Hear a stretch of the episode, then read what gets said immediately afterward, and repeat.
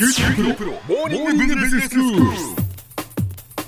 今日の講師は九州大学ビジネススクールで社会心理学、組織心理学がご専門の三上里美先生です。よろしくお願いします。よろしくお願いします。先生、今日はどういうお話でしょうか？はい。前回は時間によって利益の価値が変わってくるお話をしました。はい。まあ、時間的な先行の逆転っていうことで、先行って選ぶ、好むと書いて、あの、将来の利益よりも目先の利益というお話だったですよね。はいだから、まあ、今、そして明日、まあ、1年後、そして2年後っていうことだったら、今の利益というのが一番価値が高いという話でしたもんね。はい、そうです。で、今回は関連しまして、マシュマロテストのお話をしたいと思います。これは1960年後半から1970年前半くらいにわたって社会心理学者のウォルター・ミッシェルという人たちが行った実験です。はい。この実験では4歳から5歳の子供を対象に行われました。うん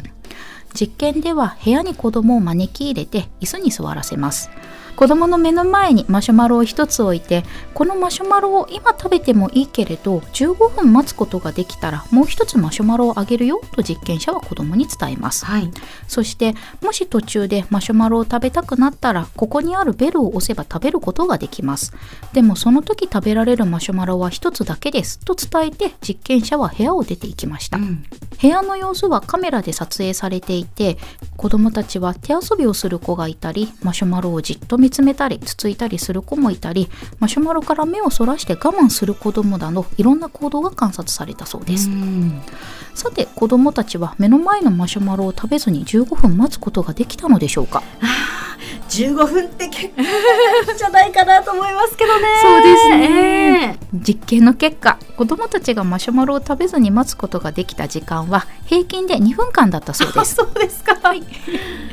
そして最後まで我慢して2個のマシュマロを食べた子供は参加した子供全体の3分の1ほどだったそうです、ん。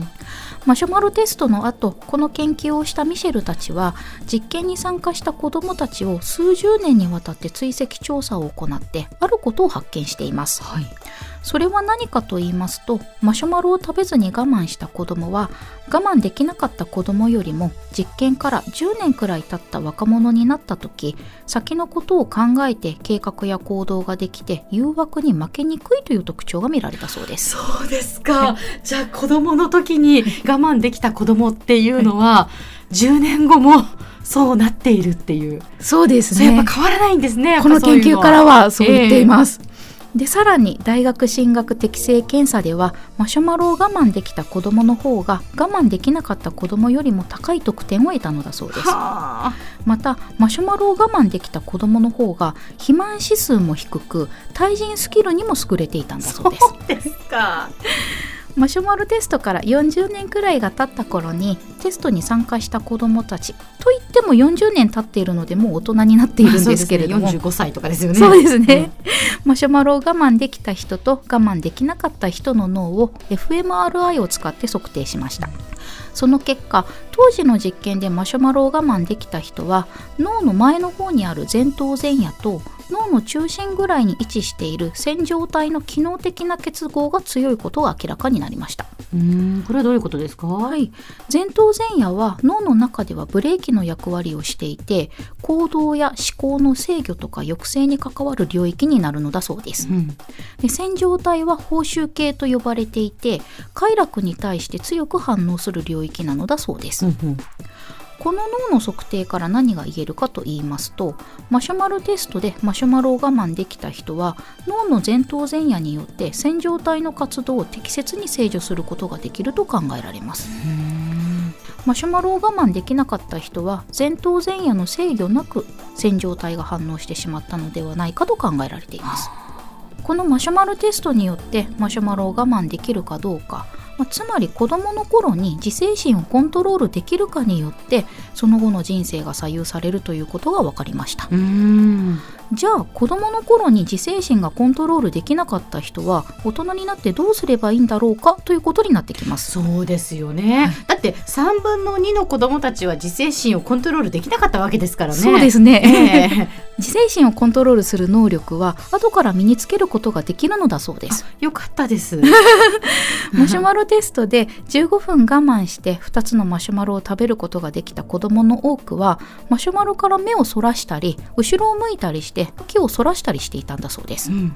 このようにマシュマロから注意をそらすという方略を取ることによって15分間を乗り切ることができたのではないかと考えられます、はい。まあ、そうした自制心をコントロールする方略を生活していく中で学習していくといいのではないかと思います、うん。まあ先生でもやっぱりこう45歳の子供が我慢するっていうのは本当にこう難しいことでしょうし、はい。子供たちがその自制心をコントロールそのできないっていう時に、はい。大人としてははい。こう何かこう声かけしたいなとかアドバイスをしたいなってやっぱり思うんですけど、はい。そういう時はどんな風に言ったらいいんでしょうか？あ。はい、えー、とそうですね、えー、と声かけというのはすごく大事なんですけれども、うん。そのいつもあの大人が注意を払って見ているとその大人の言うことを聞こうという気持ちに子供がなってしまいがちなので、ええあの子供が自分たちでどういうふうにして行動をしていくのかっていうのを観察することが大事になってくるんですね。で周りの声かけなしに子供たちが自分でどういう行動をとっていくのかそうした中で自制心を身につけてコントロールしていくっていうことが大事になってきます。そうですか。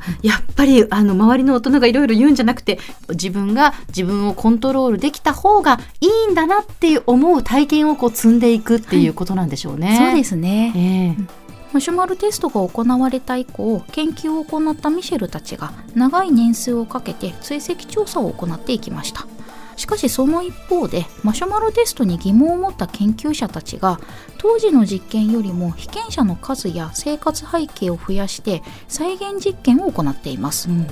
その実験ではマシュマロを2個食べることができるかどうかは子どもの社会的経済的背景に左右されるという結果になっていますじゃあそういうやっぱりその生活背景だとか、まあ、いろんなあの要素がやっぱり絡み合っているっていうことでもあるんですねも。しかしたらそうかもしれませんね。うーんでは先生今日のまとめをお願いします。はい。将来の利益のために目先の利益を我慢するマシュマロテストのお話をしました。マシュマロテストとは目の前にある一つのマシュマロを我慢して後で二つのマシュマロを得ることができるかどうかという実験で子供の頃に自制心をコントロールできるかどうかで将来を左右されるかもしれないというお話です。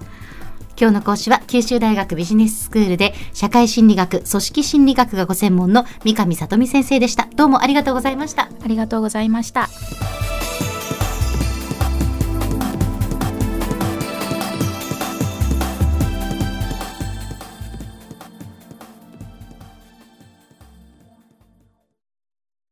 QT プロは通信ネットワーク、セキュリティ、クラウドなど QT ネットがお届けする ICT サービスです九州中に展開した光ファイバー網を基盤に一番身近なビジネスパートナーとして九州の企業自治体の皆様をサポートします。詳しくは QT プロで検索を。